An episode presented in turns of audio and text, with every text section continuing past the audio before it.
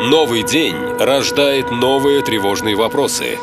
Как выжить? Что делать? Как избежать опасности? Чем это все закончится? Бежать или остаться? Что взять с собой? Как помочь родным? На все эти вопросы тяжело найти настоящие, правдивые ответы. Но мы сумели. Каждый день настоящий полковник предельно откровенно отвечает на ваши самые страшные вопросы. Отвечает полковник. Зачем Макрону Казахстан? Вот, смотрите, все просто. Из-за урана. Все. Вот официальные версии будут, что Макрон приехал укрепить культурное сотрудничество. Вот ля-ля-ля. Это, это все чушь, это все глупость. Смотрите, Макрон президент страны Франции. Во Франции есть электроэнергия. Электроэнергия во Франции вырабатывается на атомных станциях.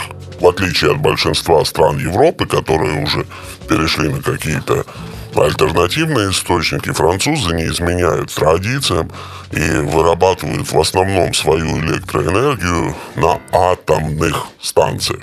Для того, чтобы вырабатывать электроэнергию на атомной станции, этой станции необходимо топливо. Топливом в данном случае является уран.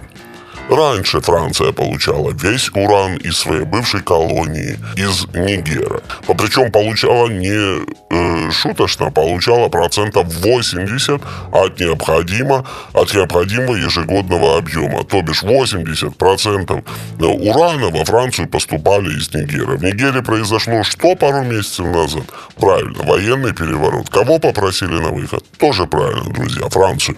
Соответственно, Франция остается без урана урана, который необходим ей для атомных станций, которые необходимы ей для того, чтобы было электричество. Упс, приехали.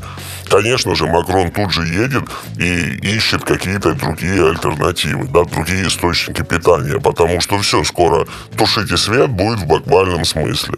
Вот. Почему Казахстан? Потому что Нигер был на седьмом месте в мире по экспорту урана, а Казахстан, друзья мои, на втором. Понимаете? Можно договориться для Казахста... с Казахстаном и забыть о проблеме урана надолго, да? А после Казахстана Макрон поехал в Узбекистан. Да, почему? Да потому, что Узбекистан на шестом месте в мире, да. Нигер был на седьмом, то бишь, а Макрон посещает сейчас вторую по значимости в этом плане страну и шестую, для того, чтобы закрыть проблемы со своей национальной энергетической безопасностью. Вариантов нет на самом деле. Но это тоже не экспресс-визиты. Да, каждые 4-5 лет он их посещает. Любой французский президент посещает Казахстан и Узбекистан. Достаточно регулярно. Потому что никто не хочет сидеть вечером без света. Ну, если грубо все это упростить.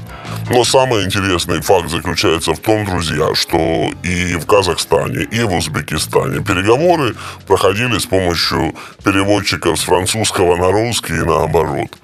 Вот теперь и думайте, с кем на самом деле нужно договариваться Макрону, чтобы у него дома вечером был свет. Наша лента. Веселим, сообщаем, удивляем.